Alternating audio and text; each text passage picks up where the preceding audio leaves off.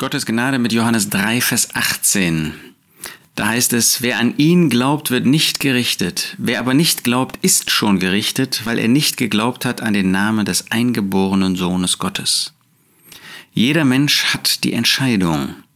Nichts, dass Gott uns das einfach freistellt. In Apostelgeschichte 17 lesen wir, dass er jedem Menschen befiehlt, Buße zu tun.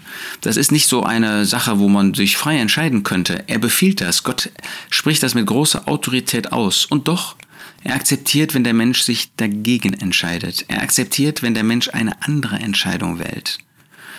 Aber er zeigt uns, was die Konsequenzen unseres Handelns sind. Wer an ihn glaubt, wer an den Sohn Gottes glaubt, wer an Gott glaubt, dass er den Herrn Jesus unserer Sünden wegen gegeben hat, Wer ihn annimmt, den Herrn Jesus, als Retter für seine Sünden, dass er am Kreuz von Golgatha für dich persönlich gestorben ist, wer an ihn glaubt, wird nicht gerichtet.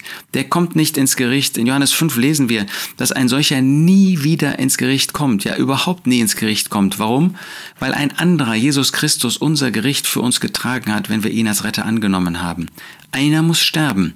Entweder muss ich in das Gericht und werde dort dem ewigen Tod überliefert, oder ich nehme sein Werk am Kreuz von Golgatha für mich in Anspruch, dann ist er an meiner Stelle gestorben. Wer an ihn glaubt, wird nicht gerichtet. Was für ein Triumph, was für eine Sicherheit, was für ein Glück. Aber was für ein Ernst mit dem zweiten Teil. Wer aber nicht glaubt, ist schon gerichtet. Das Urteil steht schon fest. Gott hat dieses Urteil in sein Wort gelegt. Es ist nichts Ungewisses.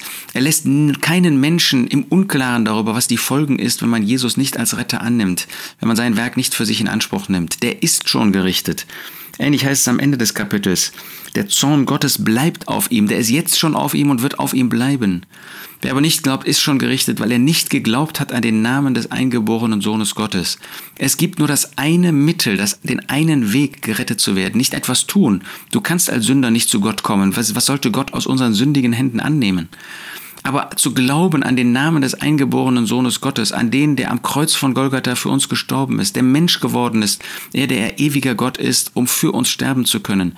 Wer nicht an ihn glaubt, ihn annimmt als Retter, der ist schon gerichtet und das Urteil bleibt auf ihm. Willst du ihn heute noch als Retter annehmen? Wer an ihn glaubt, wird nicht gerichtet. Wer aber nicht glaubt, ist schon gerichtet, weil er nicht geglaubt hat an den Namen des eingeborenen Sohnes Gottes.